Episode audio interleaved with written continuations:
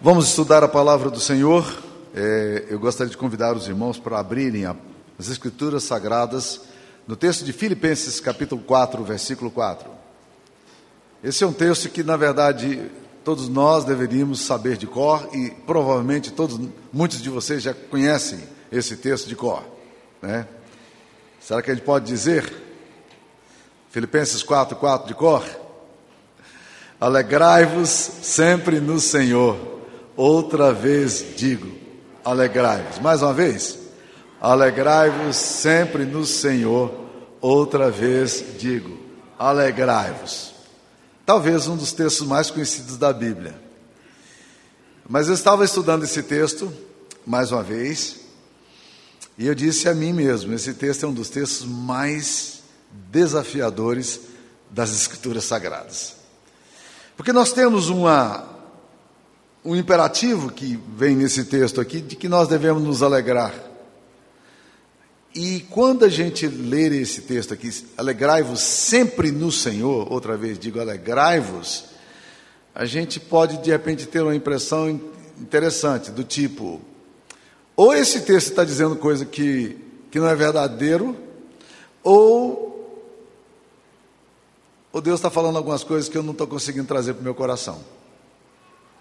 E é óbvio, todas as escrituras são inspiradas por Deus, toda a escritura é inspirada por Deus, divinamente apta para trazer salvação, para nos repreender na justiça, e nós queremos aprender com a, com a, palavra de Deus. É isso que o texto está nos falando. Alegrai-vos sempre no Senhor.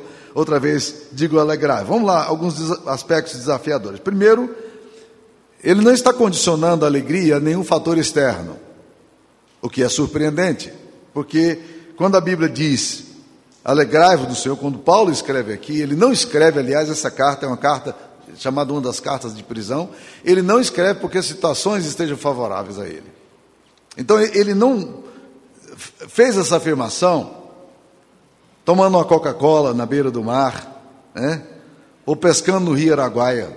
Não. Ele está debaixo de um profundo impacto, ele está preso. Portanto, o texto aqui não está dizendo, olha, alegrai-vos no Senhor se alguma coisa, se as coisas estiverem acontecendo bem com vocês.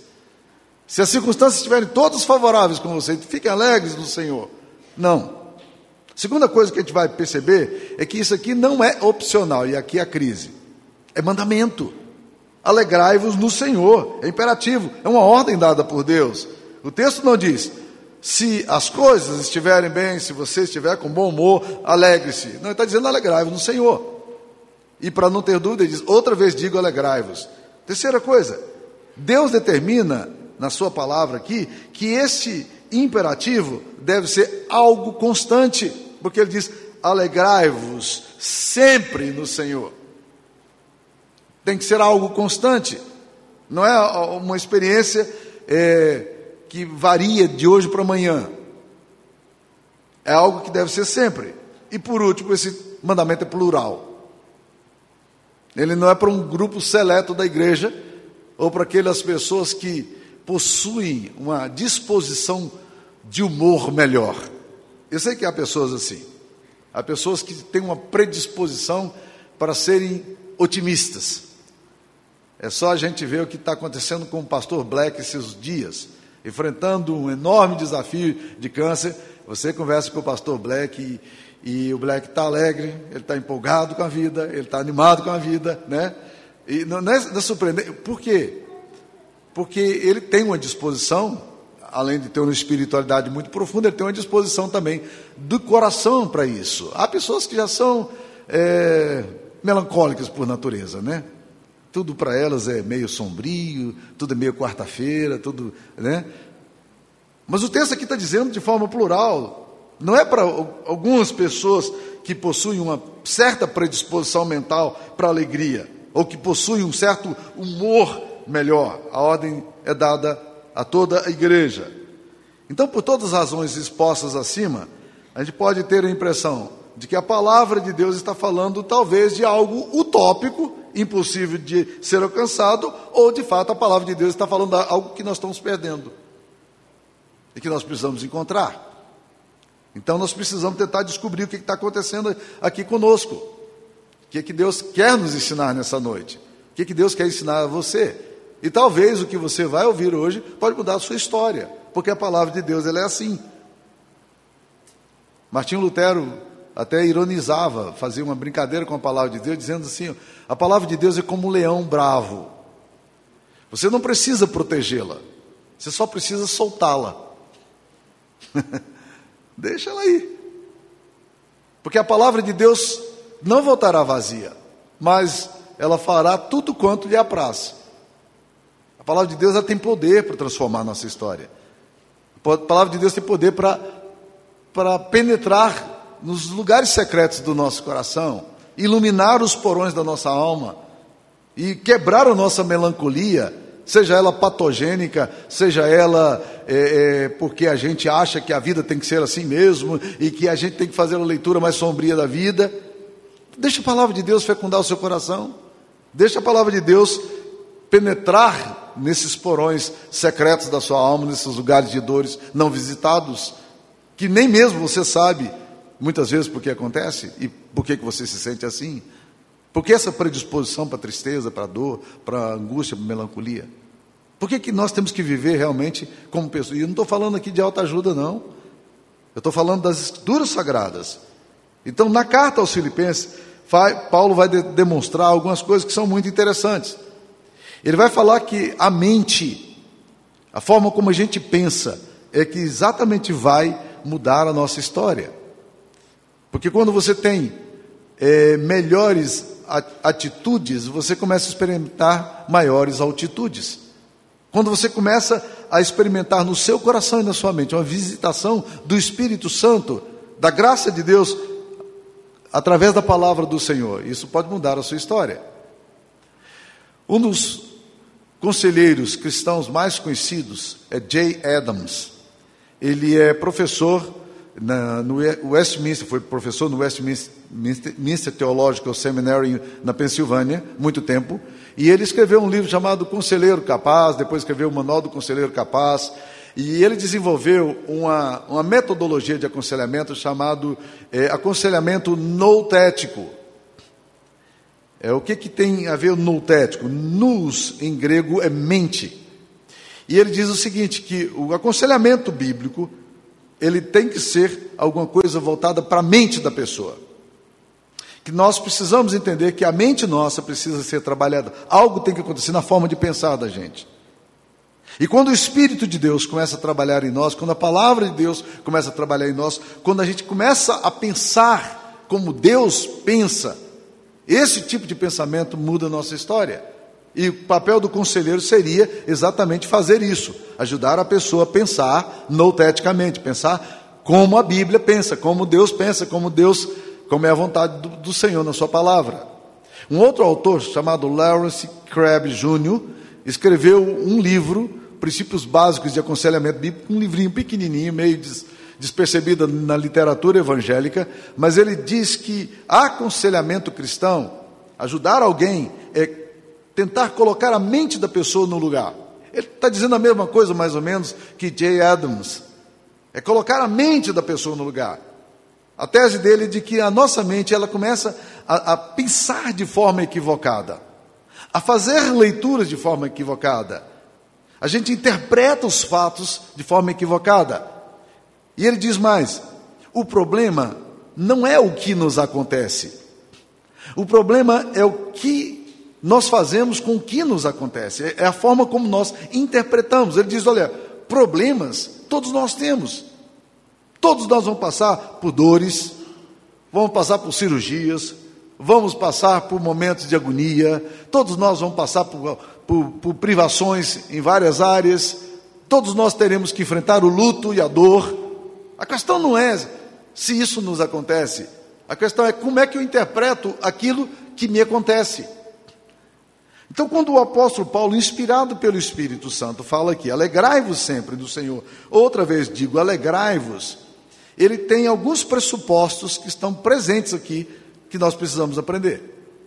E quando você estuda a carta aos, aos Filipenses de uma forma mais profunda, você percebe que a palavra mente é muitas vezes usada na carta de Paulo aos Filipenses. E ele tinha uma mente que pode nos ajudar a entender como é que nós podemos ter alegria constante. Vamos lá. Primeira coisa que nós aprendemos eh, na vida de Paulo, na carta aos Filipenses, é que o apóstolo Paulo tinha uma mente integral. O que, que eu quero dizer com isso? Uma mente integral é uma mente não fragmentada. Ele não vê a vida dele como blocos é, de acidentais ou incidentais, de coisas que acontecem sem nenhuma conexão uma com a outra. Porque no mundo caótico, no meio da dor, a gente pode achar que este incidente que nos acontece, ele é um incidente é, que não tem nada a ver com Deus, que não tem nada a ver com o propósito de Deus.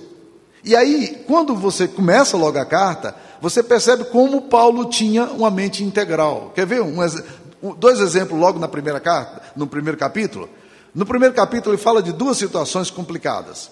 A primeira delas é o seguinte: ele era o pastor da igreja de Filipos.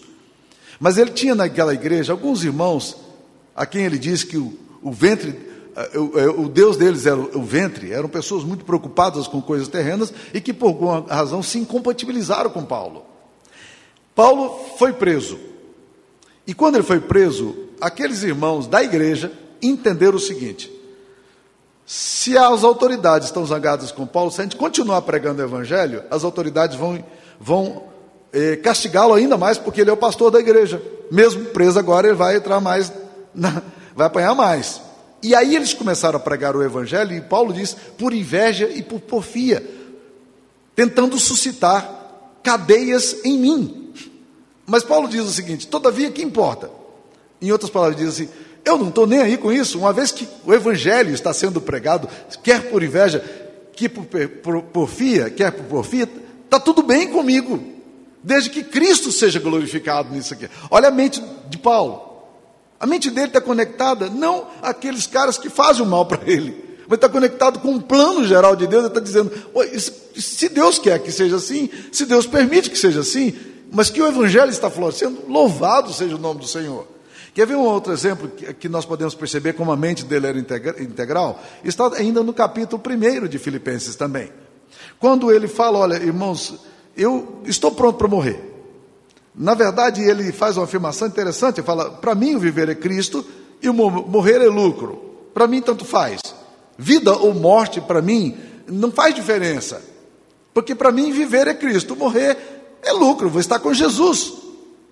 Em outras palavras, se eu morrer, como ele de fato morreu, morreria depois, se eu morrer nessa prisão ou por castigo, por estar pregando o Evangelho, eu, eu, eu entendo que Cristo está por detrás disso tudo. Olha como a mente integral redunda lá na alegria. Olha o que está determinando a atitude de Paulo para chegar a esse ponto de dizer: alegrai-vos sempre do Senhor, outra vez digo alegrai-vos. O problema nosso é que a nossa mente ela é fragmentada. Nós nos vemos muitas vezes na história como peças soltas nessa poeira cósmica. E nós vivemos nesse ambiente aqui, ao Deus dará. Já ouviram a música? Deus dará, Deus dará, e se Deus não dá, como é que vai ficar, ô nega? Como é, como é que vai ficar se Deus não der? Como é, como é que vai ficar se não acontecer? E, esse tipo de instabilidade, tira de nós a compreensão de um Deus sábio, providente, amoroso, e nós ficamos entregues às coincidências, aos fatores que, dos quais nós não temos controle, ao acaso, e nós vivemos presos a esse tipo de coisa. Nós achamos que os eventos que acontecem na nossa vida são desconexos e um movimento caótico que nos acontece aí desestabiliza a gente, porque é a nossa mente ela é fragmentada. Você nunca vai ter alegria no Senhor, sempre no Senhor, se a sua mente continua pensando dessa forma. Você é de quem? Você pertence ao acaso ou pertence a um Deus sábio e providente? Se você entende que você é de Deus e que as coisas que acontecem com você têm a ver com um propósito divino, isso muda toda a sua história. Isso traz para você uma compreensão da vida que você nunca poderia ter de outra forma. Mas vamos lá. Uma outra coisa que nós vamos perceber em Paulo é que não apenas ele tinha uma mente integral, mas ele tem uma mente submissa. Vamos tentar entender isso aqui.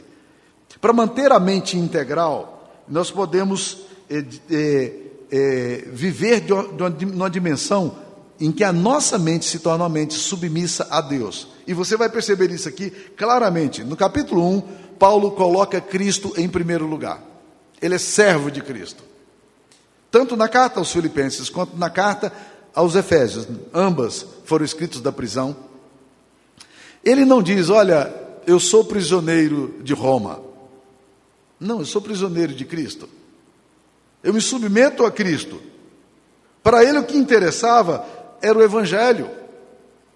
Para ele o que interessava era a obra de Deus sendo acontecida. E ele se via como um instrumento de Deus, e olha que coisa bonita, como agente de Deus na história para fazer o que Deus desejava que ele fizesse. Então, quando Deus o manda para a prisão, ele está ali preso, cativo, mas ele não fica lamuriando, se vitimizando pelas coisas ruins. Pelo contrário, ele começa a dizer que a guarda pretoriana estava conhecendo o Evangelho. E quando ele termina a carta, em Filipenses ainda, capítulo 4, ele vai dizer: Todos os santos vos saúdam, especialmente os, de, os da casa de César. Quem era a guarda pretoriana? A guarda pretoriana eram os meninos, filhos dos generais, que não iam para a guerra, mas tinham que prestar o tiro de guerra, tinham que ir para o exército. Então eles ficavam com, com presos políticos inofensivos, como Paulo que era um doido que ficava pregando a ressurreição de um tal Cristo. Isso era inofensivo, eles não iam morrer ali naquele lugar. Mas o que acontece? Ele diz: As minhas cadeias em Cristo se tornaram conhecidas de toda a guarda pretoriana e de todos os demais. Aqueles meninos começaram a chegar ali e ficar presos com Paulo, fazendo ronda com Paulo, acorrentados com Paulo. E Paulo começava a compartilhar Deus e Jesus para aqueles jovens. E aqueles jovens começaram a ouvir o Evangelho. E aqueles jovens começaram a converter-se. Aqueles futuros generais estavam ali agora sendo preparados aos pés de Paulo para depois irem para Roma e causar a revolução que posteriormente haveria de acontecer em Roma. Nós sabemos o impacto do Evangelho em Roma. O cristianismo, 300 anos depois, ele vai ter cerca de 20 milhões de seguidores no Império Romano. E boa parte disso se deu Paulo agora falando, olha, esses meninos agora, os da casa de César, aqueles que frequentam os palácios, os que estão lá no, no Palácio do Planalto, estão agora ouvindo, é, são convertidos a Jesus. São irmãos queridos, eles ouviram o Evangelho e creram. Olha, olha a submissão de Paulo, ele se subordina a Deus e diz: onde é que Deus, o que Deus está querendo fazer comigo nessa hora? Eu gosto muito do conceito da igreja missional que Leslie Newbegin é, é, introduziu no, na, no, nos estudos teológicos recentes. Ele diz o seguinte: Deus está se movendo na história. E muitas vezes o movimento de Deus é imperceptível. E, mas Deus está se movendo, Deus nunca deixou de dar testemunho de si mesmo, Ele está sempre agindo na história, está sempre soprando. E ele diz o seguinte: o, o segredo da nossa vida não é, não é fazer algo acontecer mas ele descobriu o que Deus está fazendo e dentro disso, desse movimento de Deus, se colocar à disposição para Deus nos usar. Entenderam o ponto? Rick Warren vai traduzir isso da seguinte forma: ele diz, o desafio nosso não é provocar ondas, fazer ondas, mas o desafio nosso é aprender a surfar nas ondas que Deus está fazendo. Olha que coisa bonita. Deus está movimentando. Opa, essa onda aqui eu vou nela. Não, mas você vai para cadeia. Opa, essa onda aqui que eu vou. Mente submissa. Mente obediente. Mente que diz: Deus, onde é que o Senhor está se movimentando? Eu, eu quero estar aqui. Eu não, eu não, vou perder por nada esse movimento aqui. Eu, eu não, não, posso deixar de participar. Deixa eu citar o Black aqui mais uma vez para vocês entenderem o que eu estou querendo falar.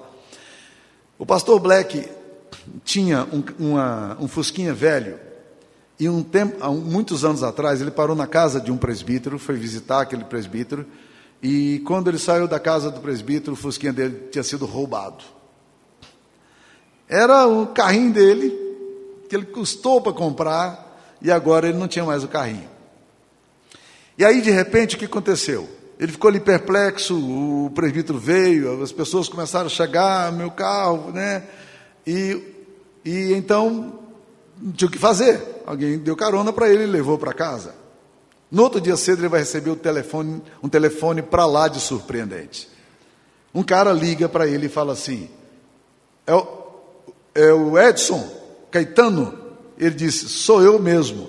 Ele disse: Eu fui o cara que roubei seu carro.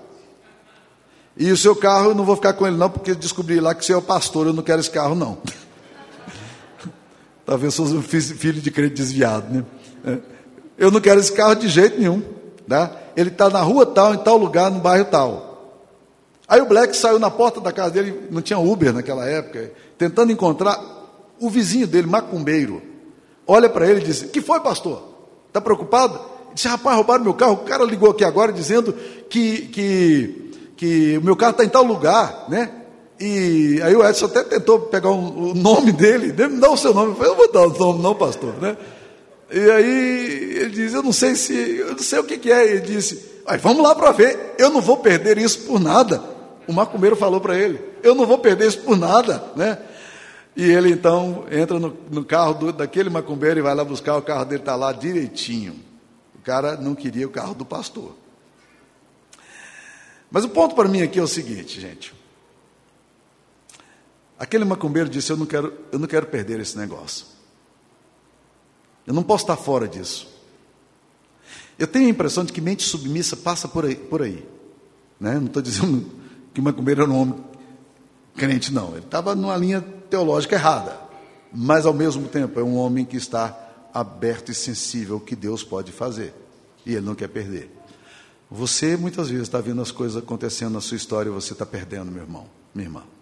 Sua mente não é submissa a Deus. Você fica brigando com situações. Você fica brigando porque alguma coisa não acontece como você esperava. O tempo todo você está inquieto exatamente porque você não pode ter alegria, sua mente não é submissa a Jesus. Então a mente integral e a mente submissa são fundamentais para nós. Terceira coisa que nós vamos aprender, meus queridos, é uma mente espiritual que Paulo tem. No capítulo, no capítulo 3, ele vai usar cinco vezes a palavra coisa. Aparece aqui no, em, em Filipenses.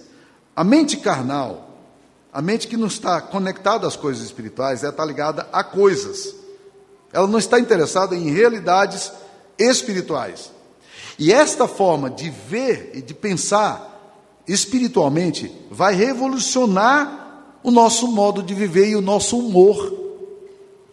Paulo denuncia um grupo de líderes da igreja que eram inimigos de Cristo, já naquele tempo. Inimigos de Cristo.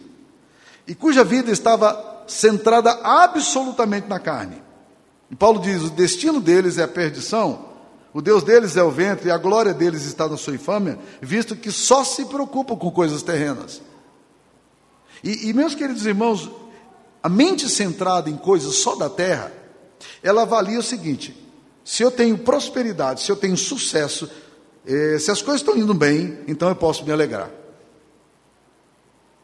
Mas se eu tenho perdas, eu não, eu, eu não posso mais ser feliz. Eu perdi. Deus pode fazer você perder para você ganhar. Perder o que você pode perder para não perder aquilo que você não pode perder. Tem muita gente que não quer perder o que pode perder. E que fica desesperado quando perde o que pode perder. Mas está perdendo o que não pode perder. Jim Elliot fala uma coisa muito interessante. Não é tolo nenhum aquele que dá o que não pode reter para ganhar aquilo que não pode perder. Paulo pensa no plano de Deus. Paulo pensa em como, como é que Deus está se movimentando nesse momento. A mente dele está ligado exatamente à compreensão do crescimento do Evangelho, das coisas de Deus. E ele vai falar, inclusive no capítulo 4, os irmãos de Filipos mandam uma oferta financeira para ele. Ele era missionário, não recebia nada para ser missionário. Não tinha ajuda nenhuma das igrejas. Mas a igreja de Filipos resolveu mandar uma oferta para ele. Isso lhe daria mais tempo para poder investir na pregação do Evangelho. E ele falou, irmãos, Eu quero dizer para vocês que eu aprendi a viver contente em toda e qualquer situação. Tanto você estar humilhado, quanto você estar em prosperidade, está tudo certo comigo. Aí ele fala assim: estou tão feliz que vocês mandaram essa oferta, mas eu estou feliz, sabe, acima de tudo, por causa do amor de vocês e porque eu sei que isso vai redundar em muito louvor, muita alegria para vocês, porque vocês estão contribuindo. Ele diz: Eu não estou falando isso por causa do donativo que eu recebi, eu estou falando isso por causa de alguma coisa muito maior. Às vezes a gente não atribui é, é, significado e valores à generosidade, por exemplo. Porque a gente não consegue transcender essas compreensões. A nossa mente está muito terrena. Nós estamos muito preocupados com alguma coisa financeira.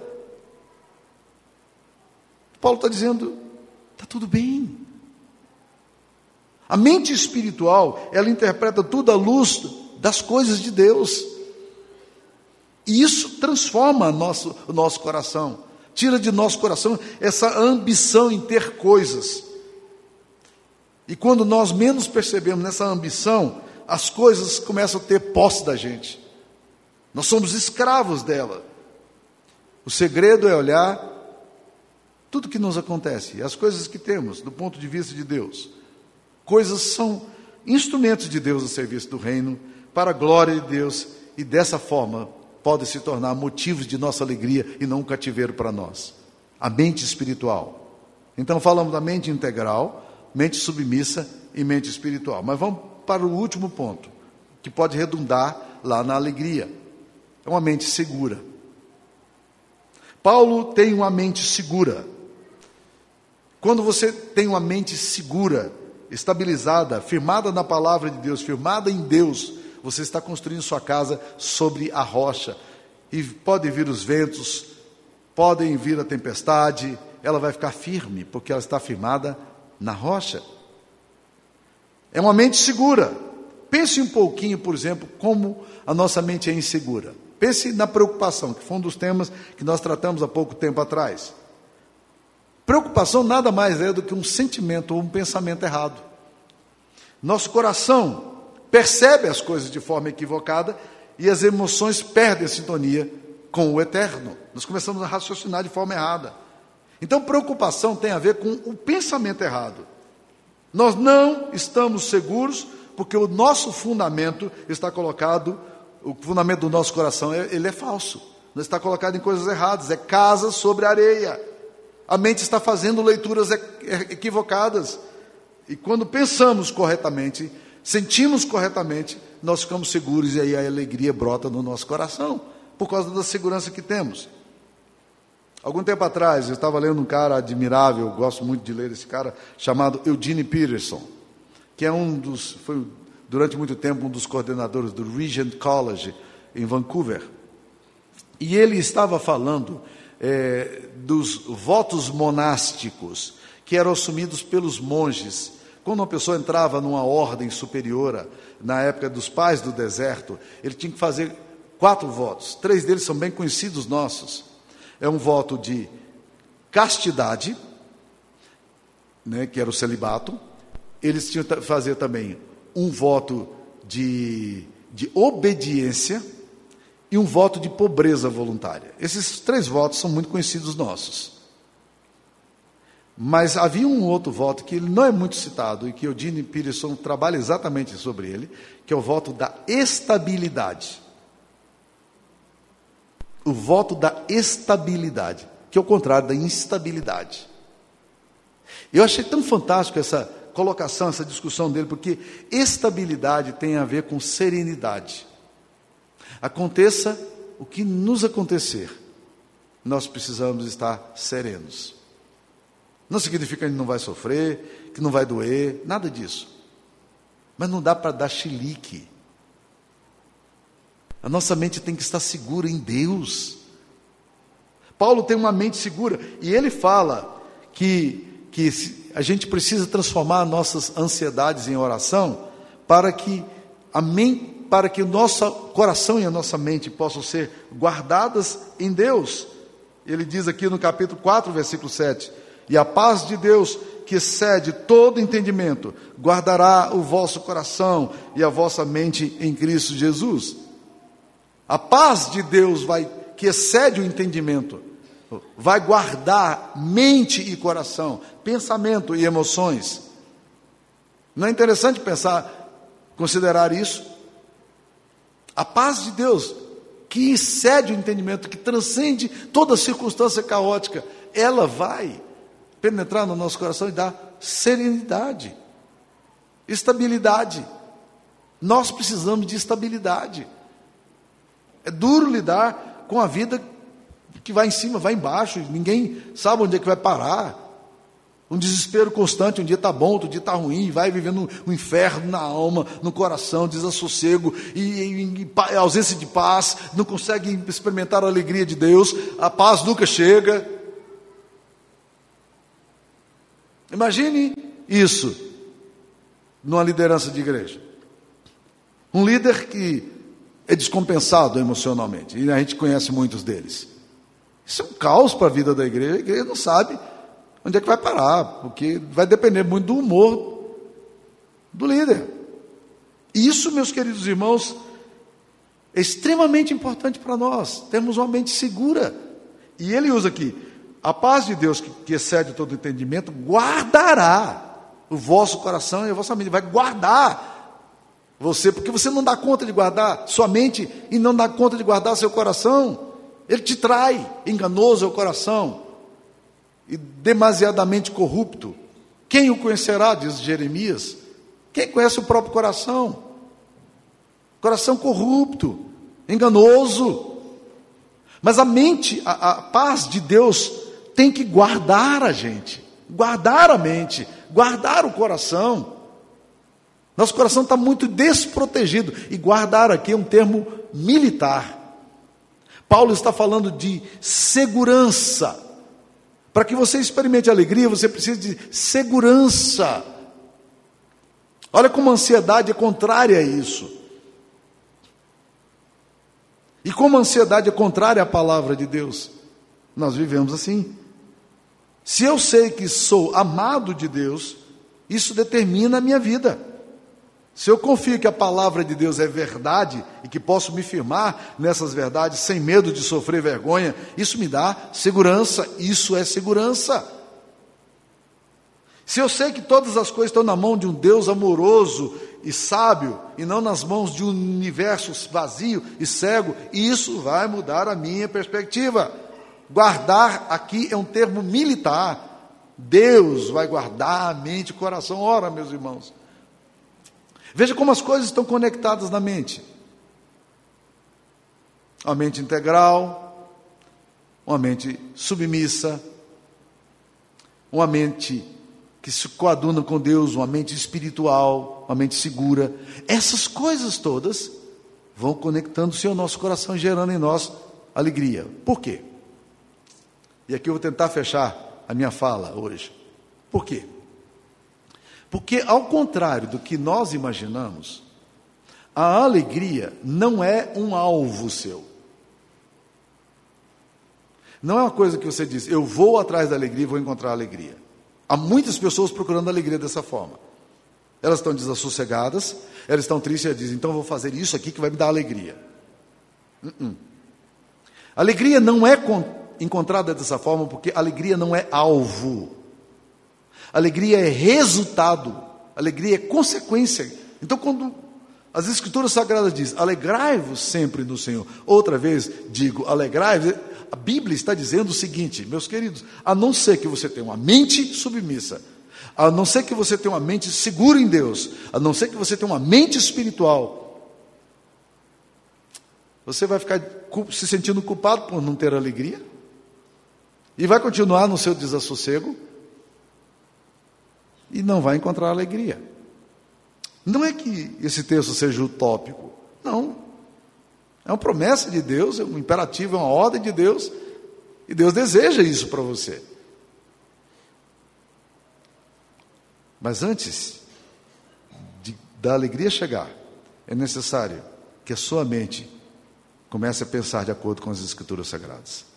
Sua mente precisa começar a pensar como Deus pensa. Começa a enxergar como Deus enxerga. Peça a Deus para te dar a visão de como é que Ele enxerga. Então, no meio do caos, no meio da dor, no meio da crise, no meio do desassossego, você diga: Deus, eu não estou conseguindo organizar minha mente e meu coração. Eu estou muito desassossegado. Me ajuda a ver em que áreas eu preciso de arrependimento, em que áreas eu preciso de mudança, e que eu me submeta ao Senhor, que eu aprenda do Senhor, e que nesse momento de disciplina eu possa entender o teu amor por mim. Coloca minha mente no lugar, Senhor. Me ajuda a pensar como o Senhor quer que eu pense. Eu preciso de paz, eu preciso de serenidade, eu preciso de alegria. E aí você vai ver os resultados dessa paz que vem de Deus e que excede todo entendimento e que guarda sua mente e seu coração e que gere em você a alegria que esse texto aqui nos manda experimentar. Alegrai-vos sempre no Senhor. Outra vez digo, alegrai-vos. Essa é a palavra de Deus para nós. Amém. Pai, aplica essa palavra ao nosso coração. No meio de tanto desassossego, de tanto desencorajamento, de um mundo caído, do nosso coração caído. Ó oh, Deus, nos ajude a ter o olhar do Senhor, a ver as coisas com os olhos do Senhor, a ler as circunstâncias com os olhos do Senhor, a interpretar o que nos acontece com os olhos do Senhor. Ajuda-nos, ó oh Deus, a ver onde o Senhor está se movimentando. E ajuda-nos, ó oh Deus, a andar nesse movimento do Senhor na história. Não com pesar, não com angústia, nem desespero, mas com graça, com paz, que excede o entendimento, com alegria no nosso coração, por sermos amados do Senhor. Em nome de Jesus nos pedimos. Amém, Senhor.